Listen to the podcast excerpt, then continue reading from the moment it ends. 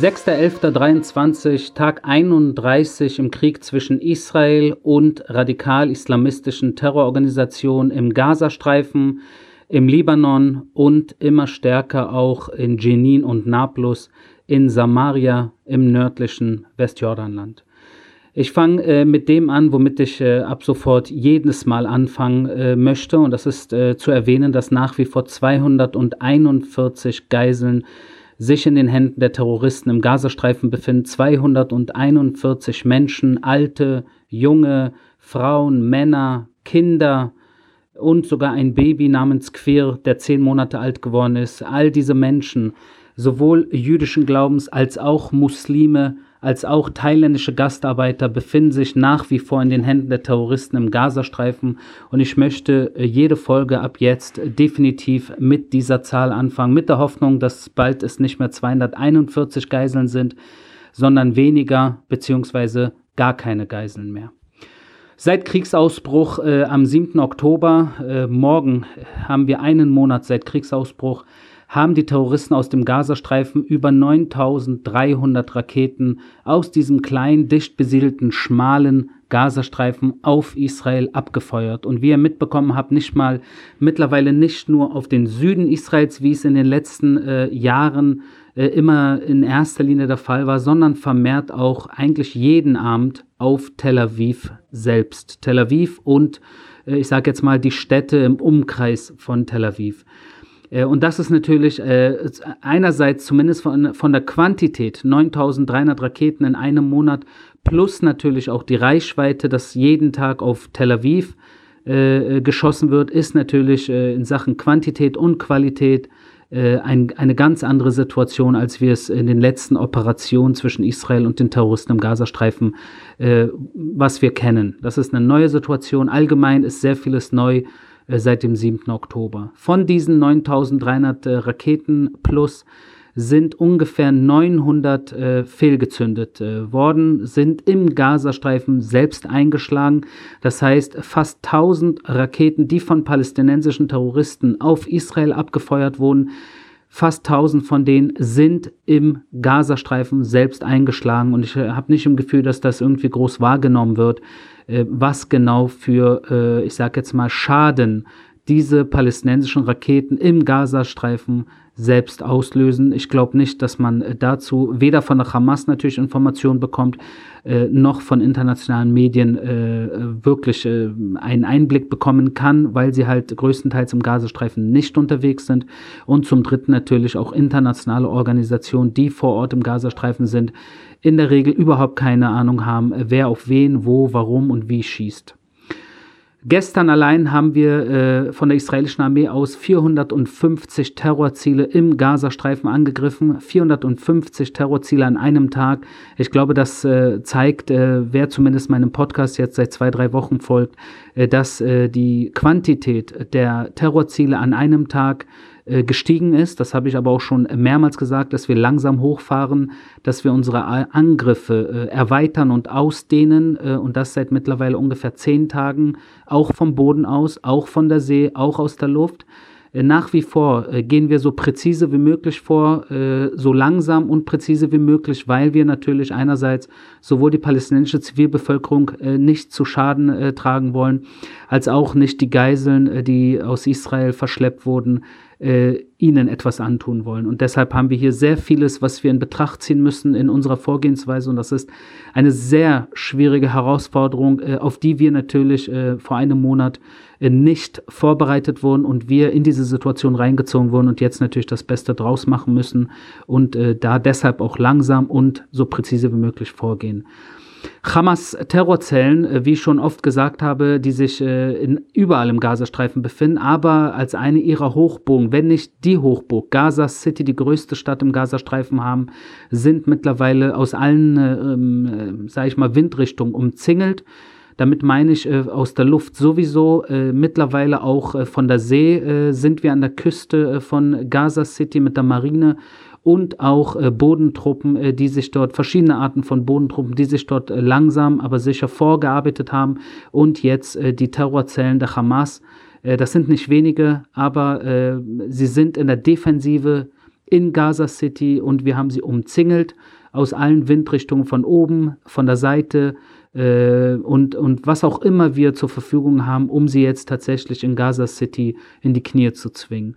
Eine Waffenruhe, wie man oft äh, fordert, äh, auch von der UN und allgemein auch äh, westliche äh, Freunde, so-called, von Israel, würde in dem Sinne in erster Linie natürlich genau diesen Terroristen in die Hände spielen, insbesondere genau diesen Terroristen, von denen ich gerade geredet habe, in Gaza City, die jetzt natürlich mit dem Rücken zur Wand beziehungsweise in irgendwelchen Tunneln äh, von A nach B sich bewegen, äh, äh, unter Druck sind, äh, dass sie äh, weder Treibstoff nachbekommen, äh, noch irgendwie, äh, sage ich jetzt mal, sich noch groß bewegen können, weil wir halt vor Ort massiver unterwegs sind, noch kommunizieren können mit anderen äh, Bataillonen und Brigaden ihrer verschiedenen äh, Hamas und islamische Dschihad-Einheiten im im äh, Gazastreifen. Das alles natürlich äh, versetzt sie enorm unter Druck.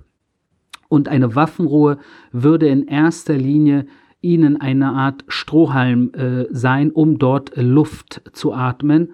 Und genau das wollen wir natürlich nicht. Zumindest nicht so lange 241 israelische Geiseln äh, unter den 241 auch thailändische Gastarbeiter, solange die sich in den Händen äh, von den Terroristen befinden, gibt es eigentlich überhaupt nichts, äh, worüber wir äh, zu reden haben. Mehrere Terrorkommandanten haben wir auch in den letzten Tagen eliminiert. Ich habe äh, in den letzten äh, zwei Wochen immer mal wieder Terrorkommandanten auch beim Namen erwähnt, damit ihr das auch gerne äh, googeln könnt und äh, das nachvollziehen könnt, dass die israelische Armee tatsächlich, äh, wenn wir pinzettenartig vorgehen, äh, das auch damit meinen und wir auch genau wissen, wen wir angreifen und in diesem Fall äh, auch nochmal ein Name, der interessant ist und wichtig ist, den wir außer Gefecht äh, gesetzt haben und das ist der Chef der, nennen wir es, besonderen Sicherheitsoperationen der Hamas und der Mann hieß Jamal Musa. Jamal Musa ist nicht mehr unter uns, ja, äh, ob er in den Himmel kommt äh, und dort Jungfrauen auf ihn warten, äh, wage ich zu bezweifeln, aber das ist ein The Thema, glaube ich, äh, das den Rahmen jetzt hier sprengen würde. Äh, Terroristen benutzen, äh, wie ich schon mehrmals erwähnt habe, aber jetzt muss ich das kurz nochmal erwähnen, nicht nur das Ashifa-Krankenhaus in Gaza City, sondern auch das katarische Krankenhaus und das indonesische Krankenhaus im Gazastreifen. Und, äh, und das ist natürlich bedauerlich, weil diese Krankenhäuser äh, wie der Name schon sagt, das eine indonesisch, das andere katarisch.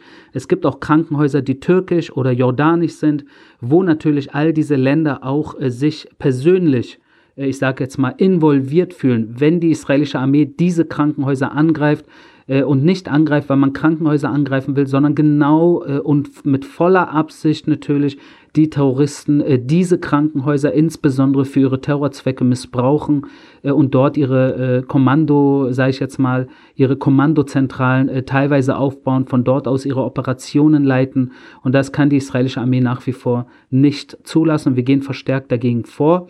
Äh, insbesondere natürlich, äh, und das habe ich mehrmals erwähnt, aber ich weiß nicht, wer von euch neu dazugestoßen ist, ich muss es jetzt auch nochmal kurz erwähnen, ist ein wichtiger Punkt, dass die Hamas unter dem Schifa-Krankenhaus, dem größten Krankenhaus im Gazastreifen, hunderte, mehrere hunderttausend Liter Treibstoff gebunkert hat, unter dem Schifa-Krankenhaus.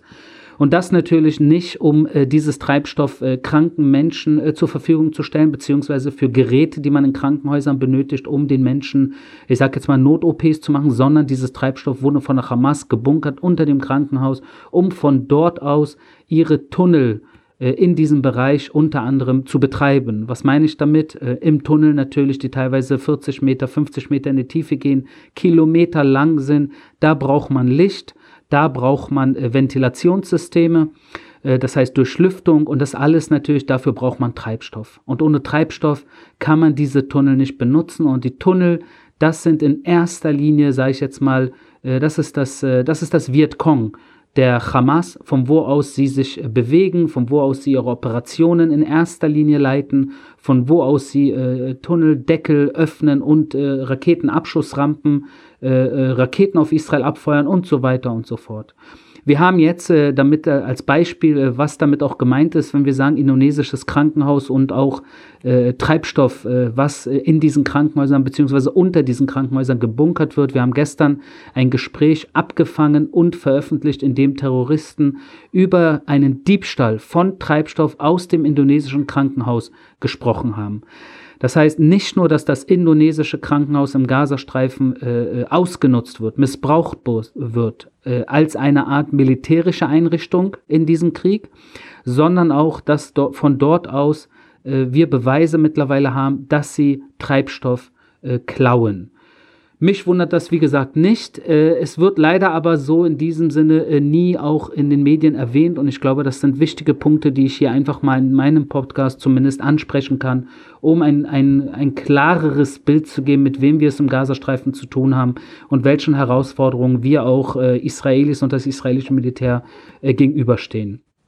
Wir haben auch, und das habe ich gestern kurz erwähnt, aber wir haben auch veröffentlicht, dass Abschussrampen äh, neben Schwimmbädern und sogar einem Vergnügungspark äh, ähm, äh, aufgestellt waren und diese Abschussrampen äh, von Raketen natürlich, um auf Israel zu schießen und mit voller Absicht wieder aus äh, äh, Gegenden und Gebieten, wo etwas in unmittelbarer Nähe ist, das dann für die Kamera und fürs Narrativ der Terroristen natürlich ausgenutzt werden kann. Ich meine, wer in Deutschland oder auf der Welt äh, kann damit leben, dass ein Militär ein, ein, ein Schwimmbad, ein Kinderschwimmbad oder ein Vergnügungspark oder ein Krankenhaus oder ein Krankenwagen oder eine Moschee oder eine Schule äh, beschießt. Äh, das auf den ersten Blick wirkt es natürlich falsch, auf dem zweiten Blick, wenn man ein Stück weit tiefer eintaucht, versteht man, warum es leider zu diesen Situationen kommt und auch in den nächsten Wochen kommen wird, weil diese Gebiete von den äh, Terroristen als Art äh, militärische Operationsbasen äh, benutzt werden. Kurz zum Humanitären, äh, das mache ich auch immer jeden Tag, damit ihr da einen Einblick habt, weil ich habe auch mehrmals erwähnt, und das ist nun mal so, es, es geht nicht um die Zivilisten im Gazastreifen. Der Krieg wird nicht äh, äh, israelischer Soldat gegen palästinensischen Zivilisten geführt, sondern israelischer Soldat gegen palästinensischen Terroristen der Hamas oder des islamischen Dschihad. In der Mitte äh, zwischen diesen zwei äh, äh, Menschengruppen, sagen wir, israelischer Soldat und palästinensischer Terrorist, stehen zwei wenn nicht drei Bevölkerungsgruppen. Das eine ist die israelische Zivilbevölkerung, die wir natürlich versuchen, so gut es geht, gegen Raketenbeschuss zu äh, beschützen, mit dem Iron Dome unter anderem. Oder dass wir äh, ungefähr eine Viertelmillion Israelis evakuiert haben in den letzten Wochen aus dem Süden und Nordteil Israels. Dazu kommt die zweite Gruppe der, äh, der äh, Bevölkerung, sage ich jetzt mal, das sind die 241 Geiseln, äh, wo wir natürlich vorsichtig sein müssen, die sich im Gazastreifen befinden, die wir nicht verwunden wollen. Und das dritte natürlich äh, ungefähr zwei Millionen äh, palästinensische Zivilisten, die wir auch außen vor haben wollen, weil jeder Schaden an der Zivilbevölkerung nur den Terroristen in die Hände spielt. Und genau das wissen wir und das muss nicht sein. Und es ist auch sowieso nicht Ziel von uns. Wir wollen im Endeffekt morgens in den Spiegel gucken können und äh, äh Zivilisten sind nicht das Ziel. Und das Gute ist, dass äh, mittlerweile über 900.000 Zivilisten unserem Aufruf gefolgt sind, aus dem Nordteil Richtung Südteil gegangen sind und sich dort in die Sicherheitszone in Wadi Gaza, also in Al-Mawassi, habe ich auch schon mehrmals erwähnt, ich kann es nicht oft genug sagen, weil seit, 200, äh, seit zweieinhalb Wochen tatsächlich dieser Aufruf immer wieder tagtäglich äh, stattfindet und es auch eine Art Evakuierungskorridor gibt, äh, die Salah al-Din-Straße vom Norden in den Süden, äh, der genutzt werden kann, besonders zu Zeiten, wo das israelische Militär bekannt gibt, dass in den nächsten drei, vier Stunden diese Straße den Zivilisten zur Verfügung steht, dort kein Beschuss von Seiten Israels stattfinden wird und die Menschen dann Richtung Süden gehen können, dass Terroristen die Salah al-Din-Straße und diese, diesen äh, Evakuierungskorridor oder humanitären Korridor genutzt haben, um von dort aus israelische äh, Truppen zu beschießen. Das habe ich gestern, vorgestern auch noch mal kurz erwähnt. Das ist bedauerlich, aber auch das leider äh, wirklich nicht überraschend. Genauso wie es nicht überraschend ist, dass wenn wir sagen, dass der südliche Gazastreifen ein sichererer Platz ist, insbesondere natürlich äh, westlich von Khan Yunis, dass mittlerweile insbesondere aus der Stadt Khan Yunis auf Israel äh, geschossen wird. Also mit Raketen aus Khan Yunis und das natürlich auch wieder mit voller Absicht. Zum einen natürlich, weil Gaza City äh, mittlerweile, ich sage jetzt mal, umzingelt ist und äh, die Terroristen dort nicht mehr so operieren können wie vor einem Monat oder noch vor zwei, drei Wochen. Und äh, jetzt aber Khan Yunis als Bereich, wo Zivilisten verstärkt hinwandern, dort die Terroristen, sage ich mal, ihre Terroroperationen äh, hochfahren, damit natürlich die israelische Armee auch vermehrt gegen Khan Yunis vorgeht um dann aus Seiten der Hamas auch Zivilisten zu treffen, die man dann äh, in die Welt, äh, sage ich mal, die Fotos und Videos in die Welt äh, veröffentlicht, um auch hier wieder den Anschein zu erwecken, aha, guckt mal hier, das israelische Militär sagt, äh, Khan Yunis Umgebung ist sicher und guckt, was sie machen. Sie schießen auf Khan Yunis. Und das ist natürlich wieder dieses, dieser Kampf der Bilder, Kampf der Narrative zwischen dem israelischen Militär bzw. Israel ähm, und äh, den palästinensischen Terrororganisationen, wo leider es nicht weniger auf der Welt gibt, die tatsächlich den palästinensischen Terrororganisationen äh, tatsächlich alles abnehmen, was sie sagen und tun und äh, hinter diesen Terroristen stehen und darunter äh, unter diesen Menschen, die diese Terroristen unterstützen, nicht nur radikalisierte Muslime, sondern auch, äh, ich sage jetzt mal, äh, Deutsche, Österreicher, Schweizer, Amerikaner, Briten, die ein komplett verzerrt und verdrehtes äh, Bild haben von der Realität im Nahen Osten allgemein, aber insbesondere wenn es um Israel und äh, die Juden geht. Gestern äh, haben, wir die, haben wir in äh, Kooperation mit der, jüdischen, mit der jordanischen Luftwaffe haben wir zugelassen, dass die jordanische Luftwaffe Medizin aus der Luft in den Gazastreifen runterlässt. Und das natürlich auch, um den Menschen dort mit Medizin zu helfen. Und das ist eine schöne Sache. Das ist auch nochmal hier im Bereich der, der, der humanitären Lage auch etwas, wo die Jordanier sich mittlerweile stärker einbringen. Äh, ist natürlich eine gute Sache und hoffentlich wird es davon dann auch in Zukunft mehr geben. Äh, und gestern sind 75 Lastwagen aus Ägypten über den Rafir-Grenzübergang nach Gaza reingelassen worden. Das sind alles Lastwagen natürlich, die untersucht wurden, sowohl von den Ägyptern als auch von den Israelis. Und in diesen Lastwagen befinden sich äh, in erster Linie natürlich Nahrung, Wasser und Medizin. Wir gehen kurz nach Norden. Äh, dort äh, hat die Hisbollah mit einer Panzerabwehrrakete einen israelischen Zivilisten getötet. Also auch hier seit einem Monat jeden Tag Beschuss. Ist nicht ruhig, aber es ist natürlich nicht die Situation, in der wir uns im Gazastreifen, äh, in der wir uns äh, befinden. Dennoch jeden Tag Beschuss und wie jetzt gerade schon erwähnt, Menschen werden getötet. Die israelische Armee hat darauf natürlich sofort reagiert, hat mehrere Hisbollah-Ziele angegriffen und das ist ein Hin und Her leider auch an der Nordgrenze äh, wo wir jeden Tag äh, hoffen, äh, dass es, sage ich jetzt mal, wenn nicht zumindest besser wird, dass es nicht schlimmer wird. Eine Hisbollah-Drohne hat auch versucht, den israelischen Luftraum, in den israelischen Luftraum einzug, reinzukommen und wurde zum Glück auch vernichtet. Das heißt, all diese Angriffe aus dem Norden werden derzeit abgewehrt. Wir sind dort gut aufgestellt. Wir sind, ich sage jetzt mal, für jede Entwicklung vorbereitet, wobei äh, dasselbe hätte ich auch vor dem 7. Oktober gesagt, wo wir dann am 7. Oktober vor knapp einem Monat äh, sehr überrascht wurden. Und ich hoffe, es wird äh, weder äh, vis-à-vis der Hisbollah im Libanon noch anderen Gegenden und äh, äh, vis-à-vis -vis anderen Terrororganisationen um uns herum keine Überraschungen geben in den nächsten Wochen, damit wir die Situation mit der Hamas und dem islamischen Dschihad und die Situation insbesondere auch mit den Geiseln im Gazastreifen, dass wir diese Situation klären. Je früher, desto besser.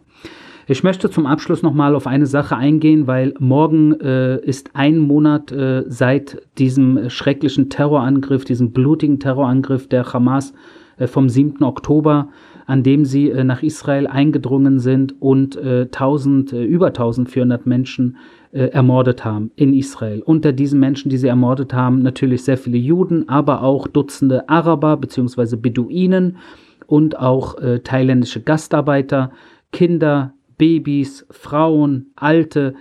Und diese Situation vom 7. Oktober, äh, ich glaube äh, jetzt mittlerweile äh, ähm, wissen, dass ich weiß, dass viele Menschen eigentlich bis heute nicht wirklich verstanden haben, was an diesem 7. Oktober tatsächlich passiert ist.